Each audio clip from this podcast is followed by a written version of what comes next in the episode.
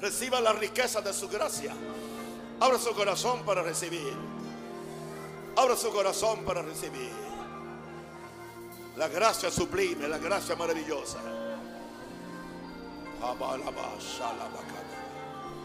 Y ahora mismo, Padre Santo, cada persona enferma sea sanada. Cada persona endemoniada sea liberada. Cada persona caída se levante. Cada persona débil sea fortalecida. Satanás, yo te ordeno, saca tus garras sucias y asquerosas de la iglesia de Jesús. Que la gloria del Señor dure por siempre. Que se goce su creación.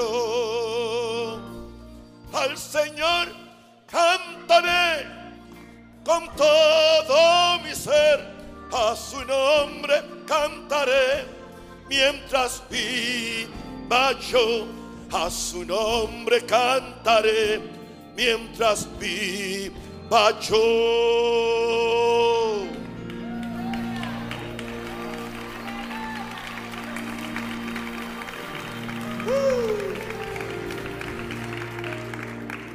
Capítulo 7, recibiendo la gracia de Dios. Lo que soy, lo que tengo y lo que puedo hacer, se lo debo a la gracia de Dios. Creo en la gracia de Dios. Aprecio la gracia de Dios. Cuido la gracia de Dios. Me humillo ante la gracia de Dios. Predico la gracia de Dios y nunca pervierto la gracia de Dios.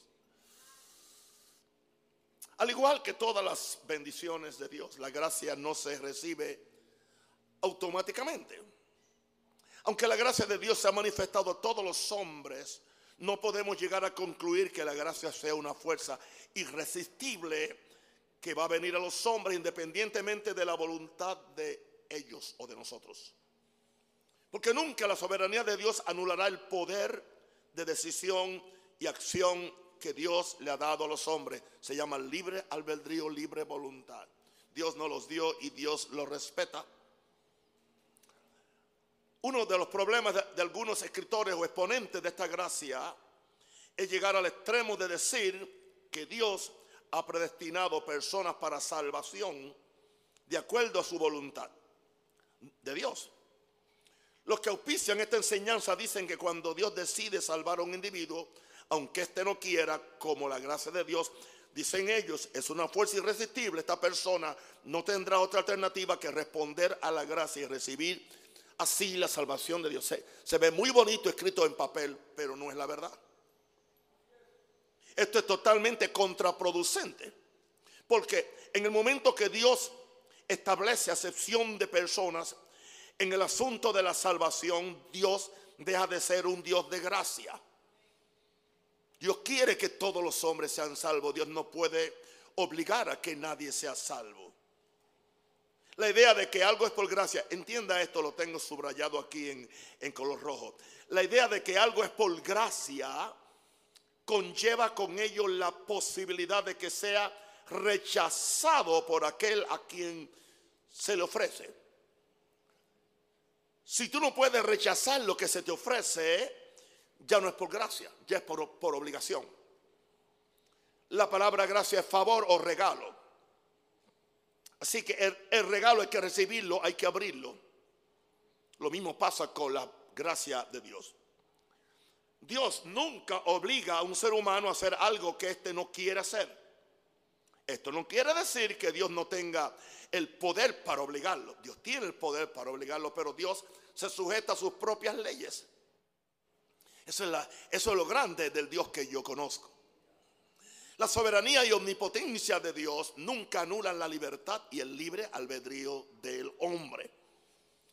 Por esa razón es que tenemos que orar por los hombres para que ellos se rindan a Dios, cedan su voluntad a Dios para que entonces puedan recibir la magnitud de la gracia de Dios.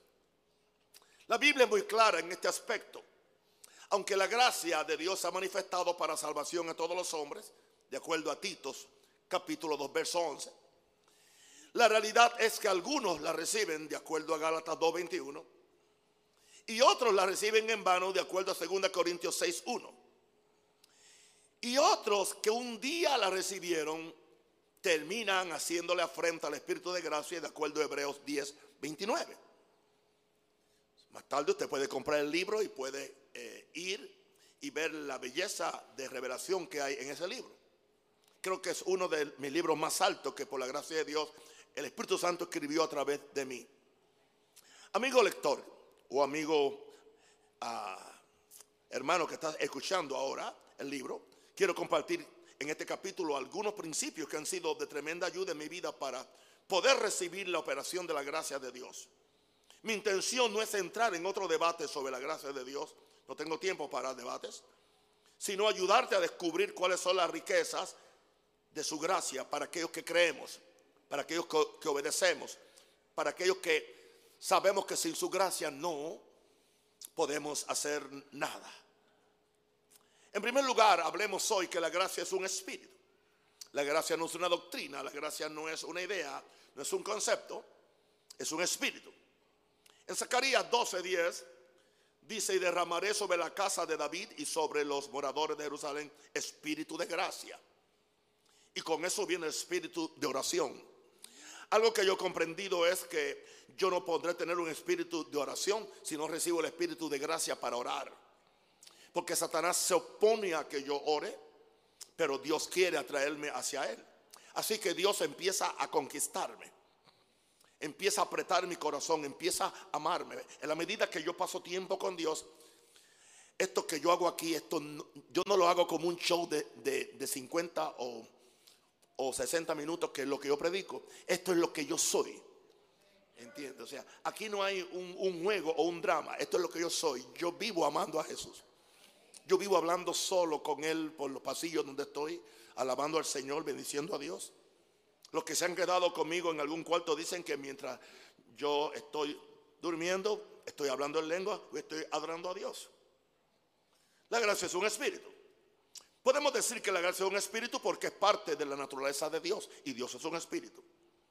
Dios es un espíritu y todas sus virtudes podemos considerarlas como fuerzas espirituales. Déjame mencionarte algunas virtudes que residen en Dios. El amor es una virtud, la fe, la esperanza, la paciencia, la justicia, la paz y el gozo. Son fuerzas espirituales que tú puedes sentir su presencia y puedes sentir su ausencia. Cada una de estas verdades espirituales son espíritus o fuerzas que operan por medio del Espíritu de Dios.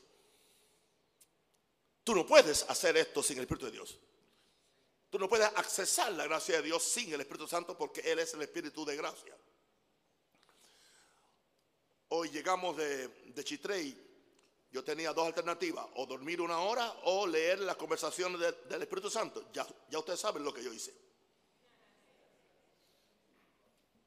Porque yo necesito al Espíritu Santo. ¿Cómo Dios los va a cambiar a ustedes si yo nunca podré cambiarlos? Pero el Espíritu Santo sí lo puede hacer.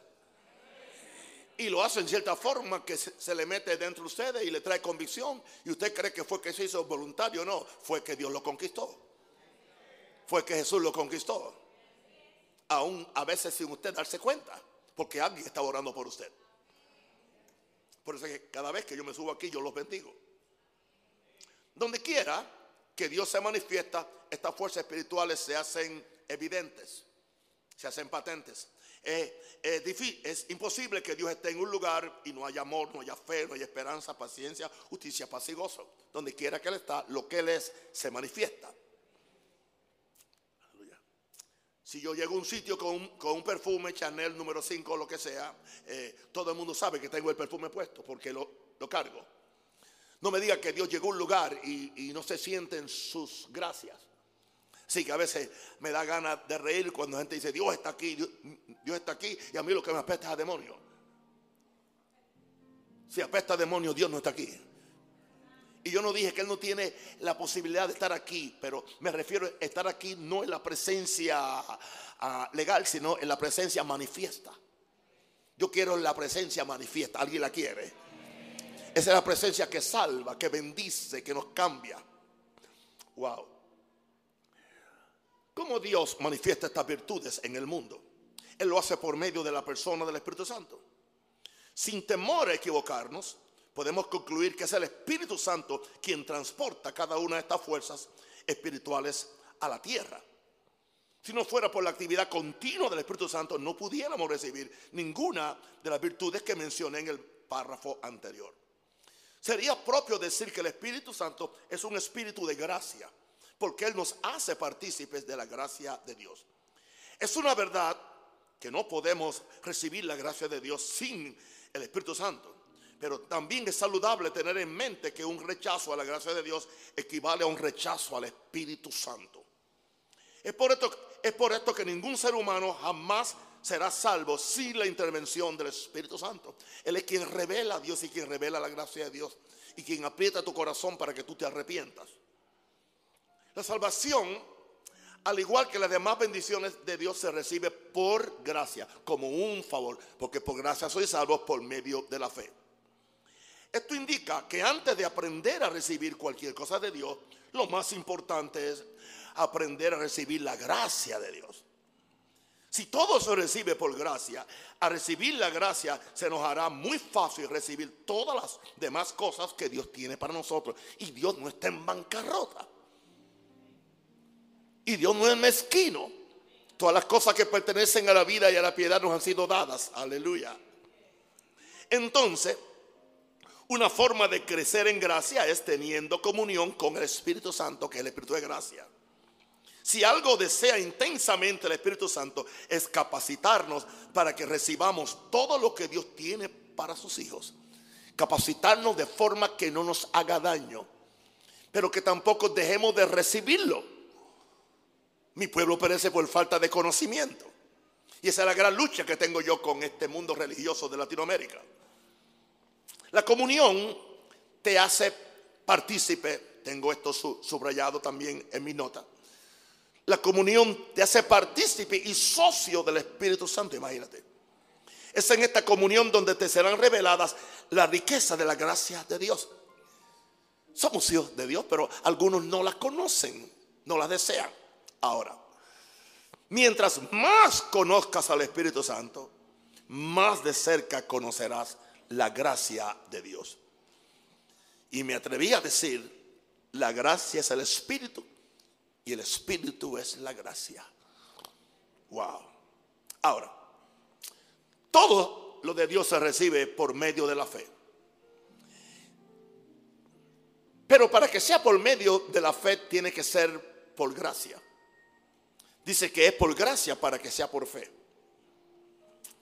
Romanos 5, verso 1 al verso 2, por favor. Justificados pues por la fe, tenemos paz para con Dios. Diga, yo tengo paz.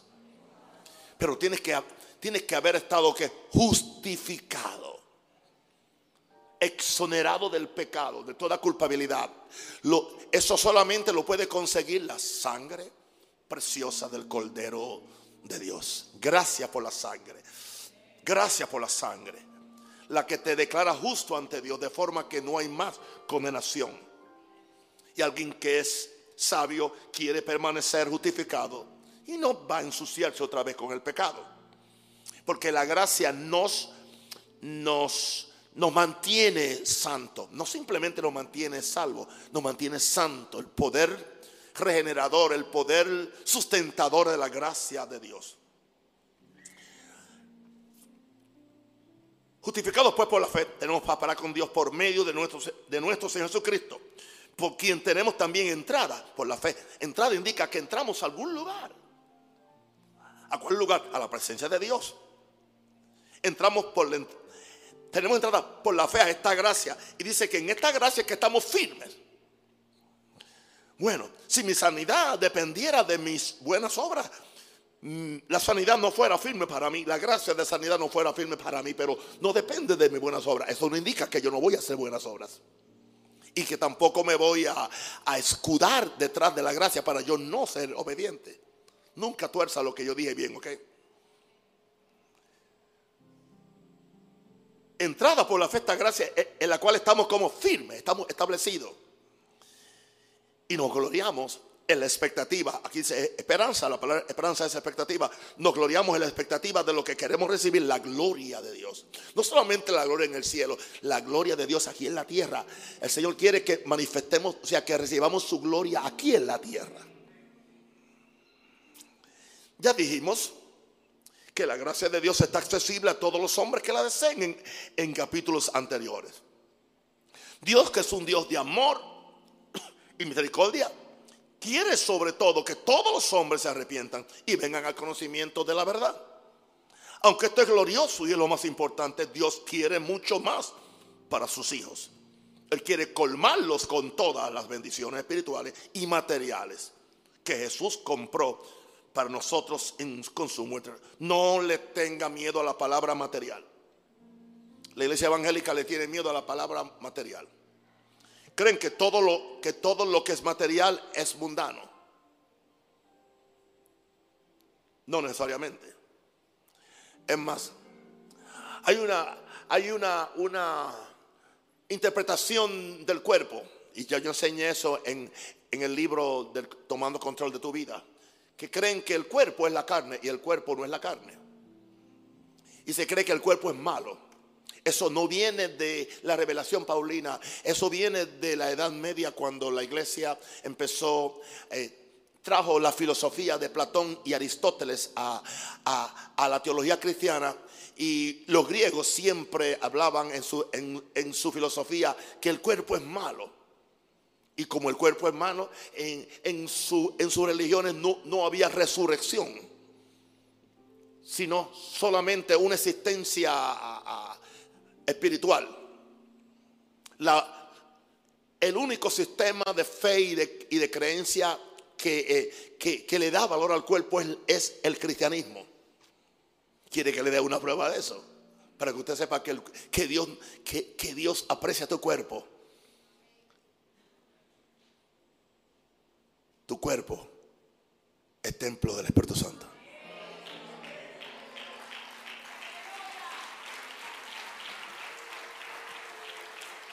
Cosas tan sencillas, ¿verdad? Que se nos escapan a todos porque el lente religioso nos, nos, nos, nos, nos, ciega.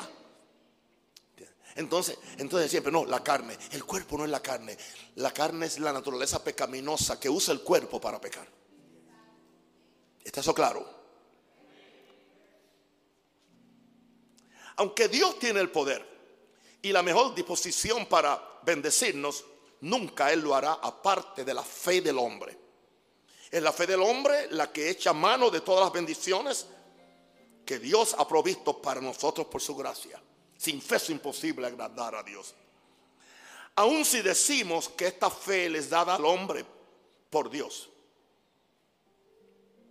tenemos que admitir que es el hombre quien decide si va a creer o no va a creer. Alguien, usted ha dicho, Gente que dice, lo veo pero no lo creo. Aún viéndolo no lo creen. Imagínense si no lo ven, ¿cómo lo van a creer? Comparemos la fe con una llave que Dios le da al hombre para abrir el canal, diga canal de la gracia. Dios puede llegar hasta el extremo de darle la llave al hombre, pero nunca forzarlo a que el hombre la use. Por esto el hombre nunca podrá culpar a Dios por el destino de su vida. Cada uno dará cuenta de sí. Es esta fe lo que habilita y capacita al hombre para creer en algo que es espiritual e invisible, como lo es la gracia de Dios. Es el Espíritu Santo quien despierta esta fe en el individuo para que éste reciba lo que Dios le ofrece. El Espíritu Santo está activo sobre toda la faz de la tierra trayendo a los hombres la revelación de la gracia de Dios. ¿Por qué algunos reciben y otros no? Por la culpa de Dios.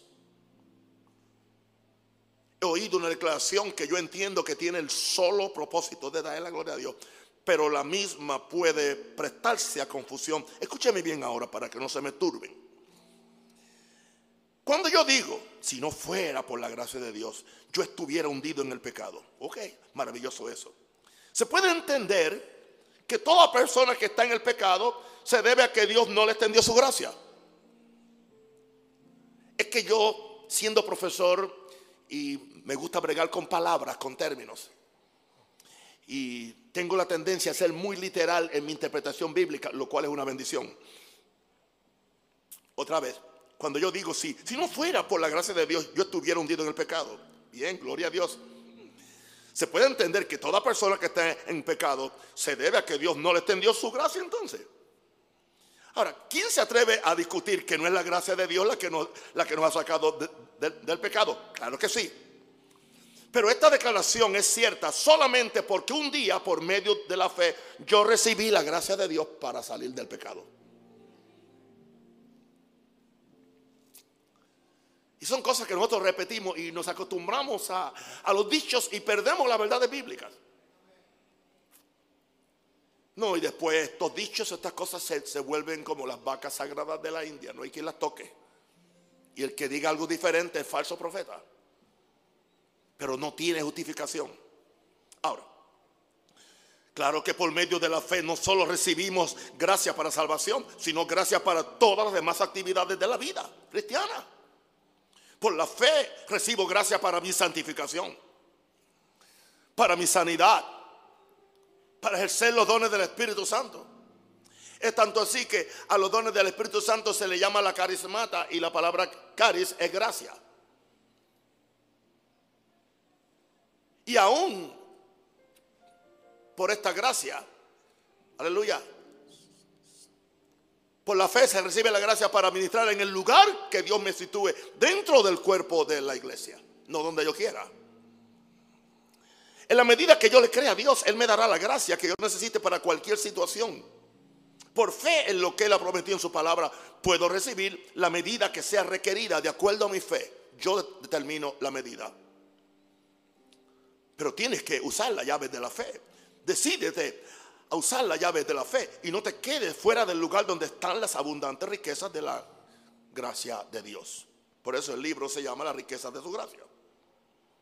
Hay algo que es muy serio y es el asunto de la autojusticia, la justicia propia. Si tú quieres crecer en gracia, tienes que rechazar tu justicia propia. Esto no indica que no debe ser justo. No, eso no es. Pablo entendió muy bien en Gálatas 2.20. Aquí ese verso lo saben hasta los niños. Con Cristo estoy juntamente crucificado. Y ya no vivo yo, mas vive Cristo en mí. ¿De quién es la justicia? De Cristo. ¿De quién es la fe? De Cristo. ¿De quién es el poder? De, ¿De quién es la gracia? De Cristo. Ya no vivo yo. Claro, yo sigo viviendo en un cuerpo de carne y lo que vivo en la carne lo vivo en la fe. No en la fe en el Hijo de Dios, en la fe del Hijo de Dios. Es muy diferente. Lo vivo en la fe del Hijo de Dios. O sea, que aún la fe que tengo es la de Él en mí. El cual me amó y se entregó a sí mismo por mí. ¿Qué interés tiene Él en nosotros? Uno de los grandes obstáculos para recibir la gracia de Dios es la tendencia humana a establecer una justicia aparte de la justicia de Dios. Antes de poder recibir la gracia de Dios, tenemos que deshacernos de toda confianza en nosotros mismos. Toda exaltación de nuestra personalidad, de nuestras habilidades, de nuestras destrezas, o toda alabanza continua de lo que hemos logrado por nuestros propios esfuerzos, no es otra cosa que humanismo. La glorificación del hombre, del Homo sapiens, el hombre. He descubierto tanto por experiencia propia como por la observación detenida de otras personas que al ser humano se le hace más fácil liberarse de la, injusticia. ¿Qué es la injusticia? Obras malas. Te agarra un un pandillero, un drogadicto o lo que sea que ha estado en pecado, está en injusticia. Y se le hace fácil. Cuando viene la gracia de Dios y él abre su, su corazón, se le hace fácil liberarse de la justicia, de las malas obras. Pero, qué difícil se le hace a, muchas, a muchos religiosos libertarse de la autojusticia. Por eso es que mientras mejor es una persona, más difícil se le hace salvarse. Porque se quiere salvar solo. Usted ha oído gente que dice, hasta que yo no pueda resolver todo esto, yo primero me quiero limpiar antes de yo ir al frente a recibir a Jesús. No lo vas a conseguir. Porque te estás limpiando solo. Ven a Él. Ven a Él que te espera tu buen Salvador. ven a Él, ven a Él, que te espera tu buen Salvador. Mi autojusticia, escuchen, envuelve todo aquello que yo soy, todo aquello que yo puedo hacer sin necesidad de la habilidad, de la gracia de Dios. Es todo aquello de lo cual yo puedo gloriarme.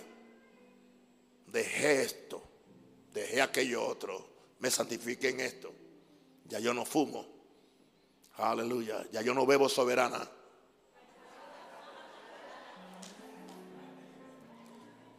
No, es que la vi en todas las pancartas, viniendo por el camino. Aleluya. Yo no fumo. Yo no soy como aquel que está allí orando. Yo doy diezmo de todo lo que tengo. ¿Se acuerdan los dos? El fariseo y el publicano. Una pregunta, ¿quién salió justificado? El, el que solamente decía, have mercy on me, I'm a sinner. Ten misericordia de mí, soy un pecador. Yo no puedo con esta carga, yo no puedo hacerlo, te necesito, te necesito, te necesito, necesito tu gracia. Envía tu gracia y tu misericordia. Tu gracia es suficiente. Tu misericordia es permanente. Cuando soy débil, entonces fuerte soy. Usted no sabe lo, bravo que se ponen los religiosos con estos mensajes. Porque ellos quieren tener galones como los que le ponen a la policía cuando le dan, entiende, un, eh, le dan otro título o rango. ¿Quién tiene rango? Usted ha oído cristiano, el religioso tiene muchos rangos, muchas rayas. Son rayas de tigre, es lo que tiene. Lo que yo hice, ayuné 40 días, leí la Biblia de tapa a tapa. Una pregunta, ¿moriste a ti mismo? Mi autojusticia envuelve todo aquello que yo soy y puedo hacer sin necesidad de la habilidad de la gracia de Dios, hermano. Para yo subirme aquí, aquí, aquí, aquí. Yo estoy buscando a Dios y le estoy rogando al Espíritu Santo. Porque yo los he visto que han subido altaneros, orgullosos, autosuficientes, con la cabeza muy en alto y cuando la regaron aquí, bajan así. Alguien dijo, si hubieras subido como bajaste, no hubieras bajado como subiste.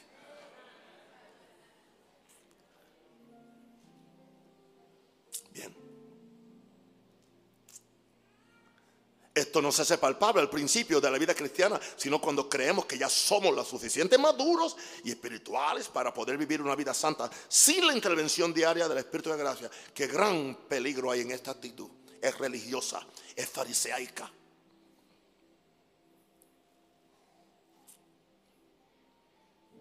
Cuando alguien dice, yo llevo tiempo aquí, yo tengo galones ya, yo tengo señoría. ¿Cómo le van a dar a ese un puesto camino mandado? Porque tú no tienes la gracia o lo que tienes es un orgullo podrido.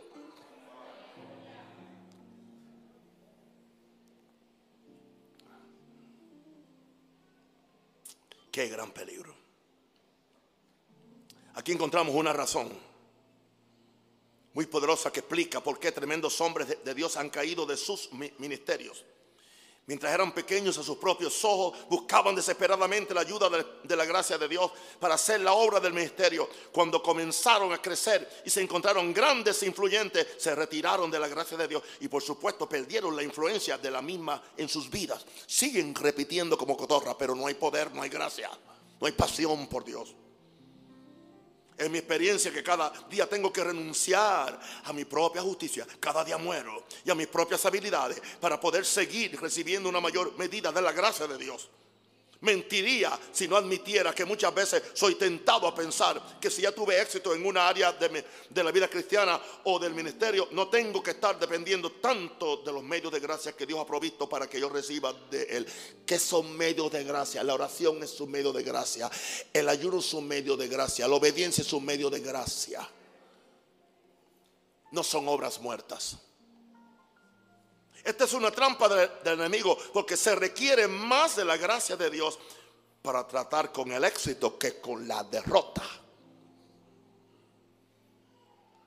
Como decía el gran predicador mm, Spurgeon, decía, el lugar más peligroso para un predicador es el pináculo del templo. El pináculo es la torre más alta del templo. Fue donde Satanás llevó a Jesús para que se tirara. Spurgeon lo decía en esta forma, decía, el lugar más peligroso para un hombre de Dios es cuando llegó al pináculo. Porque ya cree que ya domina todo. Yo le he visto caer como, como domino, uno por uno. Humillación, hermano.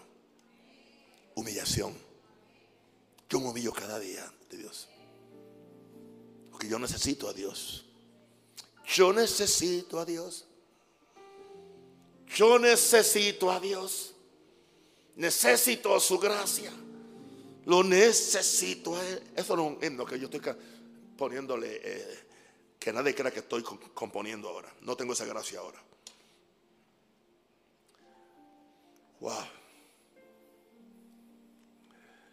Envía tu gracia, tu misericordia, dígale, tu gracia es suficiente, permanente.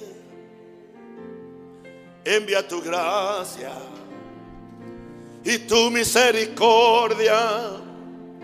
Tu gracia es suficiente, tu misericordia es permanente. Cuando soy débil, entonces fuerte soy. Otra vez. Cuando soy débil, entonces fuerte soy. reposa sobre mí. Esto es una trampa del enemigo porque se requiere más de la gracia de Dios para tratar con el éxito que con la derrota.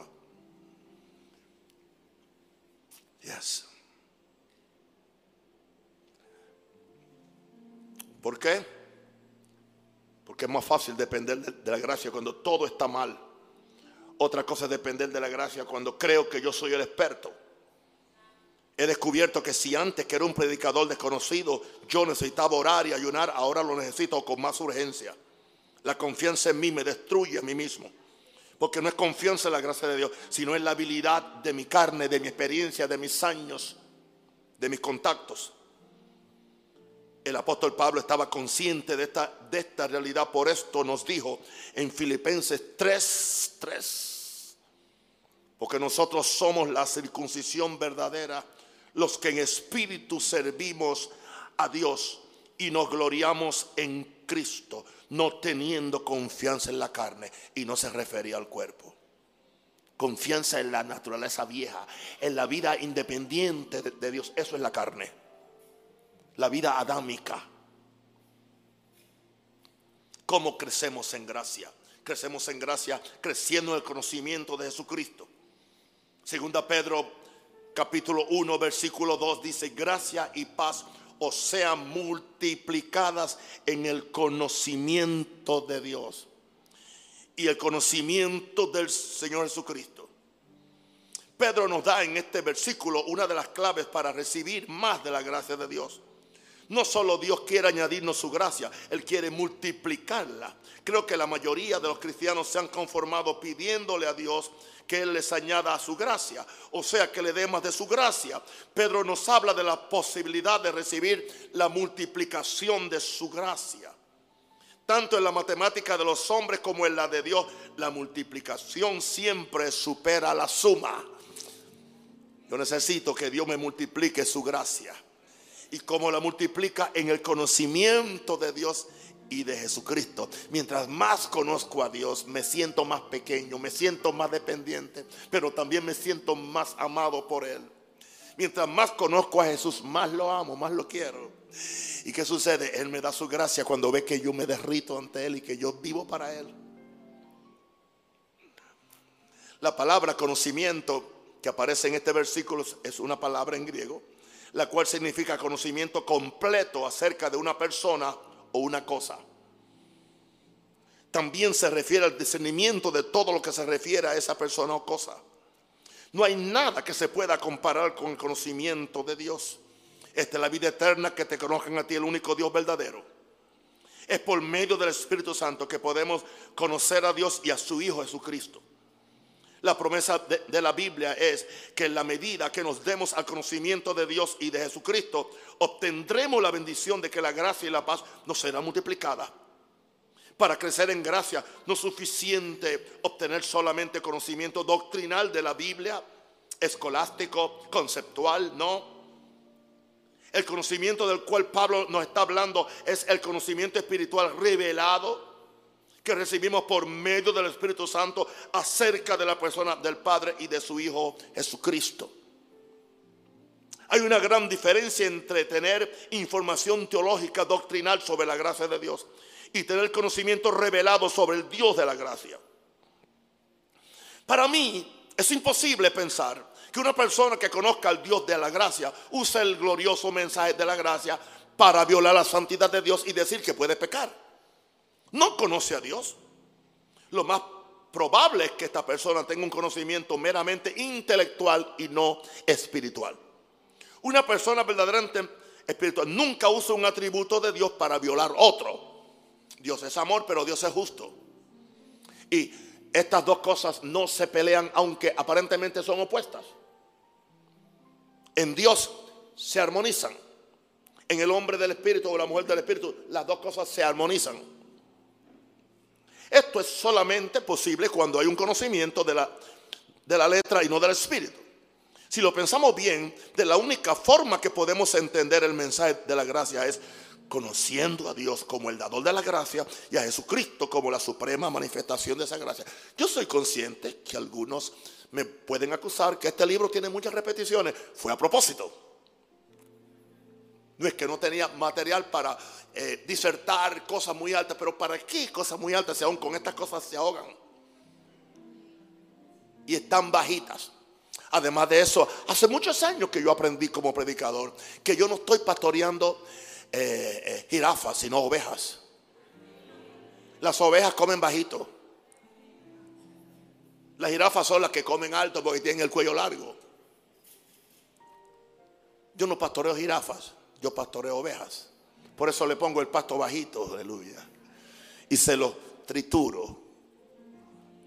Ay, Señor. ¿Están conmigo ustedes? O ya, se me fueron. No me dejen, ¿qué pasa? Aleluya. Por lo tanto, Leamos la Biblia no para encontrar versos para defender nuestra posición doctrinal acerca de la gracia, sino para crecer en el conocimiento de Dios y del Señor Jesucristo. Pidámosle diariamente al Espíritu Santo que nos revele la verdadera personalidad del Padre y del Hijo. Mientras más conozcamos a Dios y a Jesucristo, más conoceremos la gracia porque ella es la esencia de ambos. Yo te aseguro que no hay límites en los secretos que el Espíritu Santo nos puede revelar sobre el amor de Dios y la gracia de Jesucristo. Los dividendos no tienen precio. La gracia y la paz nos serán multiplicadas mucho más que lo que podamos pensar o imaginar. Y paz no es falta de problema. Paz no es falta de dificultades. No es falta de persecución la paz es un estado interno que viene por medio de Jesús. Gracia y paz. ¿Se dan cuenta que siempre el saludo de Pablo es gracia y qué? ¿Qué viene primero? La gracia. O sea que si no hay gracia, no hay paz. Hasta que tú no entiendas el mensaje de la gracia, no tendrás la paz completa. Yo sé que mientras yo esté pegado, adherido a la gracia de Dios, a su amor y a su misericordia, la paz la tendré. Tendré persecución, tendré cosas que no entiendo, tendré cosas que me duelan, tendré cosas que son, que, no tienen, que no tienen, que no hay forma de, de explicarlo, que son injustas. Pero como tengo la gracia, tengo la paz. Paz, paz, cuán dulce paz es aquella que el Padre me da Yo le ruego que inunde por siempre mi ser. No hay límites. No hay límites. Recuerda que más que una doctrina, la gracia es una persona. Se llama Jesús, Señor y Salvador. El apóstol Pedro que escribió dos cartas donde menciona unas cuantas veces la gracia de Dios, termina su segunda epístola con las siguientes palabras. Y ahora no, no es Pablo, ahora es Pedro. Antes bien, dice él, en Segunda Pedro 3:18, escuchen lo que crecer en la gracia. Se puede crecer en la gracia. ¿Y cómo se crece? Y el conocimiento de nuestro Señor y Salvador. A Él sea la gloria ahora y hasta el día de la eternidad. Ahora, vamos al otro punto de este capítulo. Jesús debe ser tu primer amor. Tu primer amor. Ustedes han oído personas que dicen, ah, eso yo lo hacía cuando estaba en el primer amor. O entonces si perdiste el primer amor estás descarriado. Porque el primer amor no es una condición, es una persona. No me canso de repetirlo una y otra vez. A la iglesia de Éfeso, a los efesios, se le dijo, tengo contra ti unas pocas cosas. Has perdido tu primer amor. Arrepiéntete, haz las primeras obras. ¿A quién perdieron? A Jesús. Había una vez que quizás tú no sabías muchos textos bíblicos, pero amabas a Jesús. Era más efectivo amando a Jesús y te ganaste más gente amando a Jesús que hasta que descubriste cómo asesinarlos con versos bíblicos. Y la Biblia dice, hay gente que son buenos disparando versos, pero es para allá, no para acá.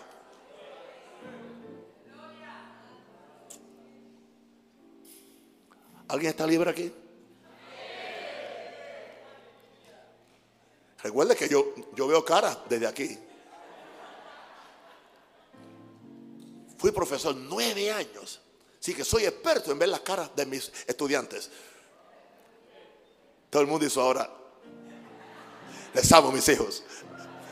Aleluya. Amén. Bien. Efesios 6:24 otra vez. La gracia sea con todos los que aman a quién a nuestro Señor Jesucristo con amor inalterable. Siempre he sido impactado con la despedida de Pablo al finalizar su carta a los Efesios, a los Efesios, ¿ves? A los Efesios. Ya había algo profético. Hmm. Aquí hay una bendición implícita para los que aman al Señor Jesucristo. Parece indicar que el amor a Jesús es un prerequisito para recibir la gracia de Dios la clase de amor que trae una manifestación mayor de la gracia de Dios, el creyente es un amor inalterable, constante. Un amor inalterable es un amor constante que no cambia. Este amor no es afectado por ninguna circunstancia externa o por tus estados de ánimo. La frase amor inalterable de la Biblia, versión Valera del 60, es una sola palabra en el idioma griego, es la palabra aparta, apatarsia, que significa incorruptibilidad, inmortalidad y sinceridad. Es un amor, aleluya, incorruptible, inmortal y sincero. La idea principal es que nuestro amor por Jesucristo debe caracterizarse por ser un amor que no tiene fin en su existencia. En ese amor no hay grado de, de variación y tampoco es hipócrita porque es sincero. Es un amor que tenemos hacia Jesús, no por lo que Él nos puede dar o bendecir, sino que lo amamos de corazón puro, simplemente por quien Él es y sabiendo lo que Él hizo. Porque Él derramó su sangre para salvarnos. Él nos sigue salvando. Es un amor incondicional que no es afectado ni por los estados de ánimo, ni por cosas que tenemos o las que dejemos de tener. Este es el tipo de amor del cual habla el libro de los cantares, el cual las muchas aguas no podrán apagarlo, ni lo ahogarán los ríos. Cuando amamos a Jesús así, en respuesta a la gracia que Él nos ha, nos ha extendido y no permitimos que la madurez espiritual o los años de experiencia la disminuyan, sino por el contrario lo aumenten. Tenemos la promesa que recibiremos aún una medida mayor de su gracia. En simples palabras podemos decir que mientras más amemos a Jesús, más Él nos dará de las riquezas de su gracia. Yo le garantizo que si usted se queda aquí por los próximos 30 o 40 años, usted no vendrá, usted no verá una disminución en el carácter y en el amor que este hombre le tiene a Dios y a Jesús. Usted no lo va a ver. Porque de gloria en gloria me cambia, a mí me cambia, a mí me cambia, a mí. Usted va a ver un aumento, un aumento, porque Él nos lleva de gloria en gloria, ¿entiende? Wow.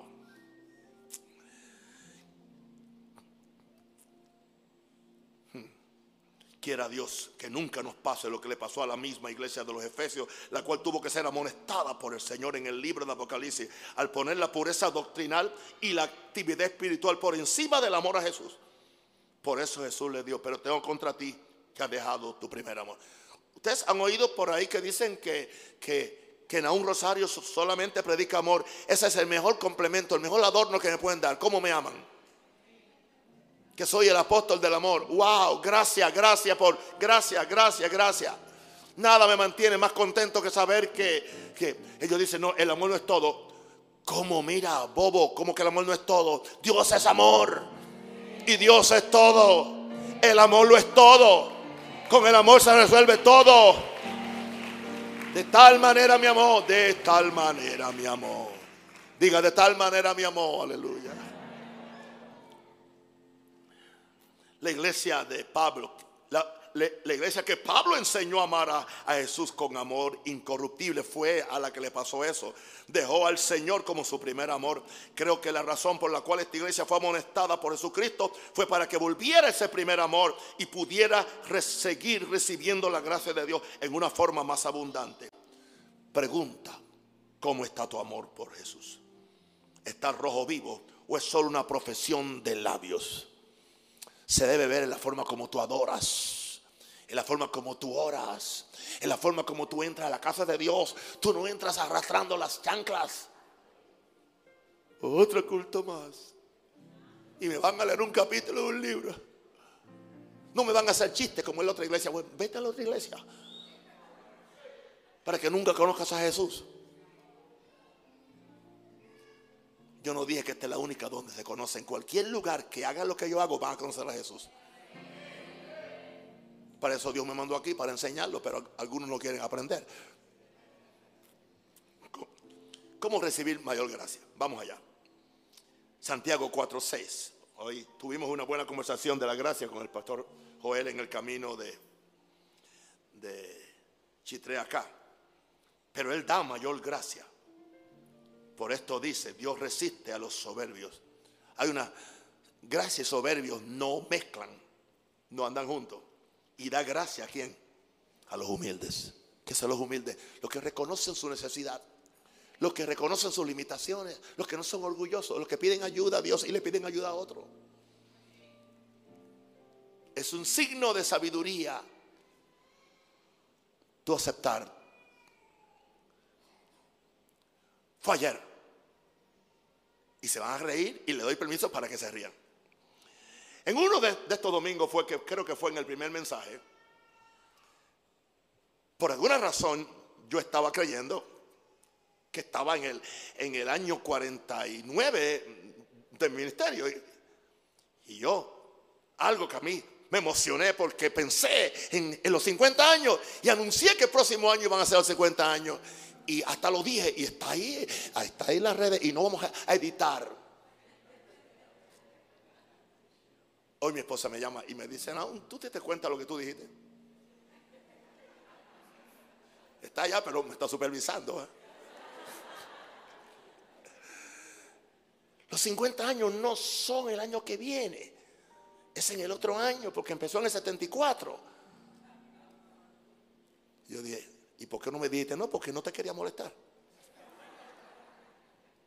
Sin ningún problema. Agarré, le, escribí un mensaje a todos mis pastores y le dije, un mensaje para decirle que su papá se equivocó.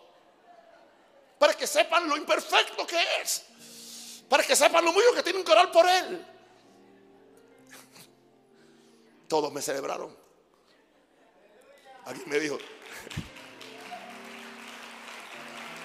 ¿Por qué? Me equivoqué. Hice una burrada. Y no soy burro. Así se vive bien. Pero cuando hay que estar guardando la reputación, ¿entiende? No, no, no. Ese error fue culpa de, de mi asistente Joel. Porque en el sistema religioso se le echa la culpa a un asistente o una secretaria. No, ese fue error mío. Tiene mi copyright. wow. No sé por qué llega a eso, pero tiene que decirlo. ¿Cómo está tu amor por Jesús? Él da mayor gracia, Él da gracia a los humildes. Hasta ahora hemos visto diferentes medios para recibir más de la gracia de Dios. Creo que te he dado suficiente evidencia que prueba entonces que hay diferentes medidas de la gracia de Dios. Dependiendo de cómo el creyente actúe en relación a lo que hemos dicho en este capítulo, él puede tener una mayor o menor medida de la gracia de Dios en su vida. En, en sí no depende de Dios el que tú recibas su gracia o no. Ya Dios envió su gracia en la persona de Cristo y ahora depende de nosotros cuánta gracia podemos recibir.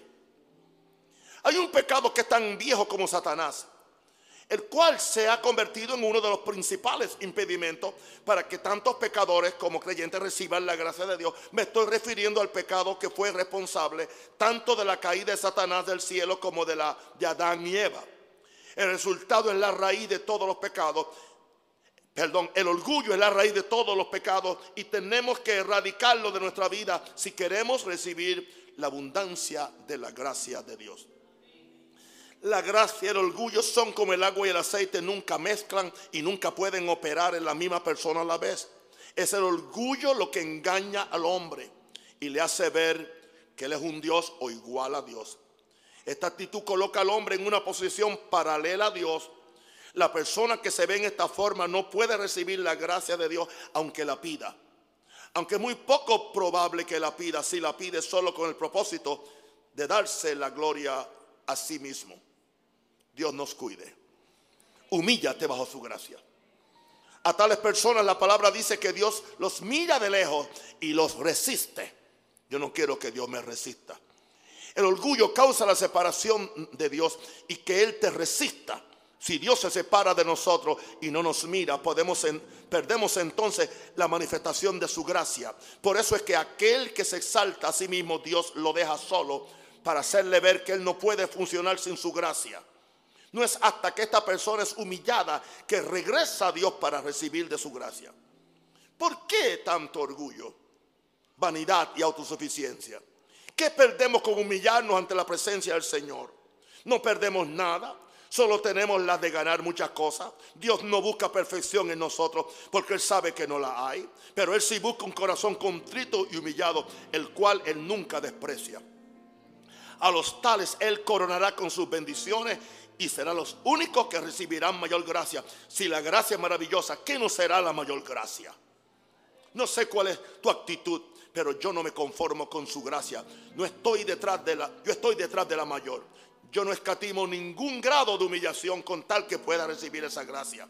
¿Por qué no seguir el consejo de Pedro? Primera Pedro 5, 6. Humillaos pues bajo la poderosa mano o gracia de Dios para que os exalte cuando fuere tiempo. Métete bajo esa poderosa mano y allí encontrarás la mayor gracia. Mantén abierto el canal de la gracia. Mantenga abierto el canal de la gracia. Ahora, vamos a ver uno de los grandes impedimentos para la gracia. Y le pido que abran el corazón. Hebreos 12, 15. Escúcheme bien. Voy a esperar que lo pongan porque es tan importante este verso. Me ha ayudado a mí muchísimo a estar sano, a estar santo. Aleluya. Y a estar ungido. Mirad bien. No sea que alguno de vosotros deje de alcanzar la qué? Así que es, posible ser cristiano sin alcanzar la gracia de Dios. ¿Por qué? Que brotando alguna raíz, una, una sola raíz de amargura, os estorbe. Y por esa raíz muchos se han contaminado. Se da cuenta que una persona con una raíz de amargura contamina a todos los que le rodean. Que si, tú ves por, por ahí alguien que tiene raíces de amargura en contra mía o en contra de la iglesia o en contra de otro hermano, sepárate de él. Ora por él, bendícelo, ayúdalo, pero no te unas, ¿entiendes? No te, no, no te unas a una reunión de oración de chismosos donde se discute la falsa de alguien y después vamos a orar por él. No era orar por él, era a decir el chisme de él. Yo llevo muchos años ministrando que hizo hijo de pastor. Nací en la iglesia. Nadie me viene a mí con cuento.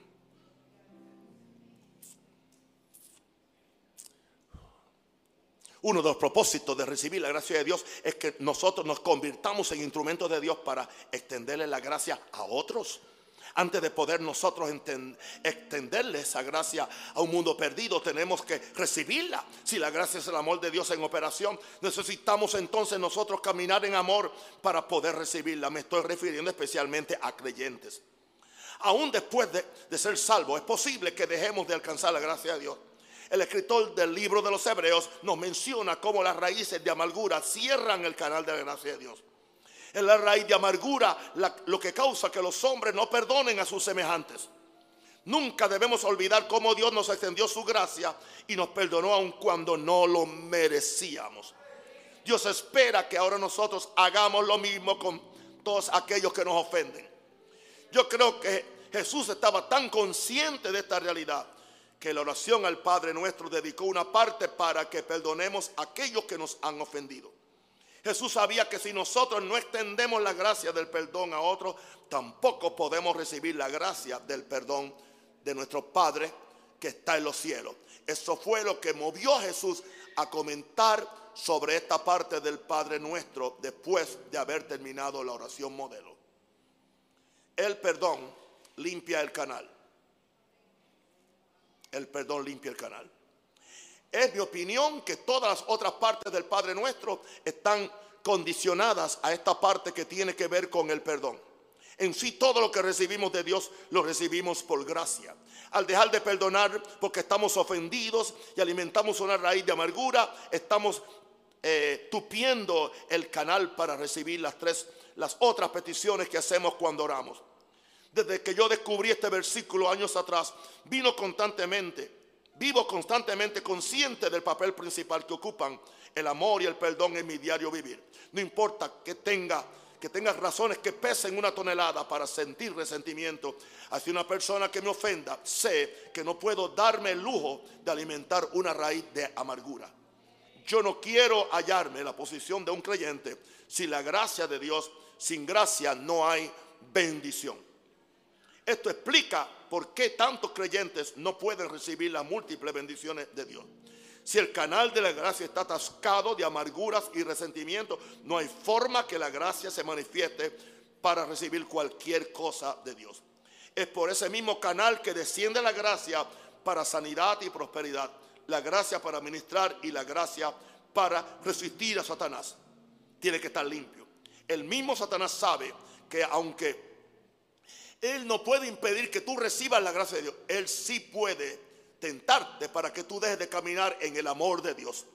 Nunca le des el gusto de que Él te saque de debajo de la sombrilla de protección de la gracia de Dios. Como toda verdad es paralela, entonces, si caminar con raíces de amargura te separa de la gracia de Dios, caminar en amor y perdón te hace partícipe de su gracia. Mientras más camines en amor, más gracias recibirás del cielo para que le sigas compartiendo con él. ¿Qué es dar amor? Dar amor es dar gracia. ¿Qué es dar amor? Es darle a otro lo que no merece. ¿Y qué sucede? Es una ley del reino. Lo que tú das es lo que tú recibes. Tú das amor, el cielo te da amor. Tú das amor, el, el, cosmos te, te da amor. Tú das gracia, recibes gracia.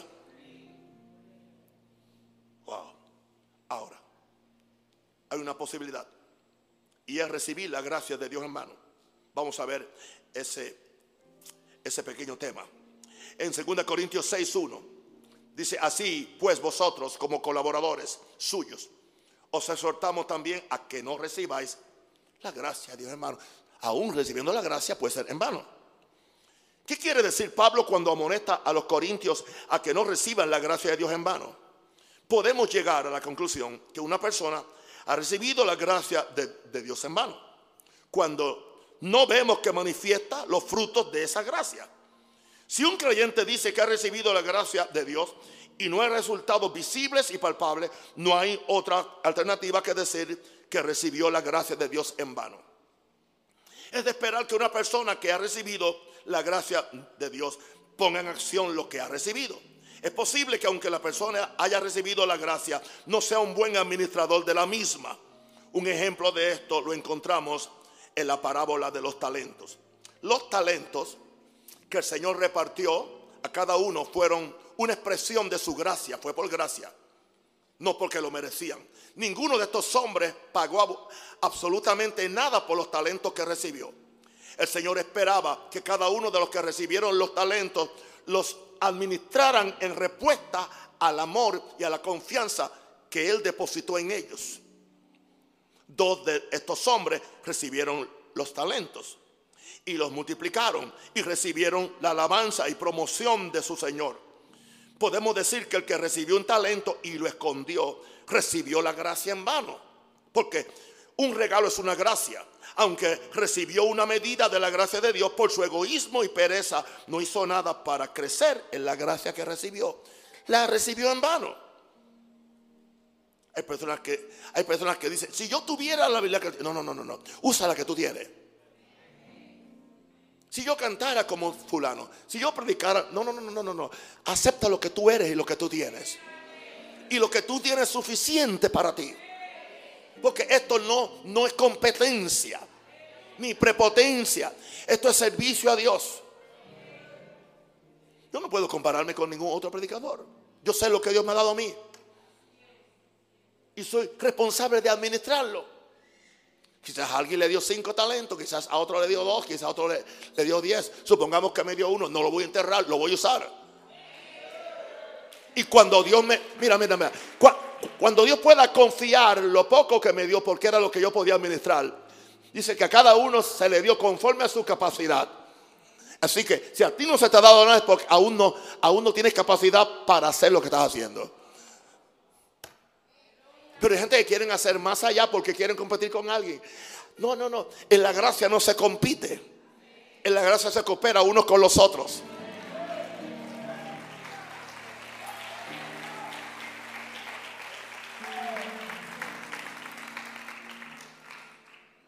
¿Qué estás haciendo con la gracia que recibiste? Porque a cada uno, dice la Biblia, fue dada la gracia conforme a la medida del don de Cristo. Posiblemente de eso será el próximo capítulo. Diga conmigo, a cada uno le fue dada la gracia conforme a la medida del don de Cristo. ¿Qué estás haciendo con la gracia que recibiste? Es una realidad que infinidad de personas que reciben la gracia de Dios no hacen nada con lo que recibieron. De tales personas se puede decir que recibieron la gracia de Dios en mano. Por eso es que no podemos estar conformes que por gracia un día fuimos salvos y sentarnos a esperar que Dios lo haga todo, mientras permanecemos con las manos cruzadas. El Dios que nos da la gracia espera que actuemos responsablemente y la usemos para su gloria. Si algo tan poderoso y glorioso como es la gracia de Dios no cambia al individuo y no lo capacita para vivir en santidad y hacer la obra de entonces sin duda esa persona recibió la gracia de Dios en vano. La palabra vano en el, en el griego significa vacío.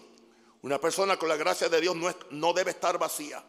La prueba de que la gracia de Dios es efectiva en tu vida es que la misma está rebosando del amor, poder y fe de Dios. Estas virtudes de la gracia de Dios se manifiestan tanto en las palabras como las acciones del cristiano. Es a estas personas que han recibido la gracia en vano y no manifiestan los frutos de ella que Santiago les dice, mas quiere saber, hombre vano, que la fe sin obras es muerta. Este hombre vano puede estar lleno de gracia en la cabeza, pero vacío de su realidad y eficacia en el corazón. El mismo hombre que nos exhorta a no recibir la gracia en vano, nos dice cómo la gracia funcionó en su vida. Primera Corintios 15:10. Este es Pablo hablando. Pero por la gracia de Dios soy lo que soy. Ahí está.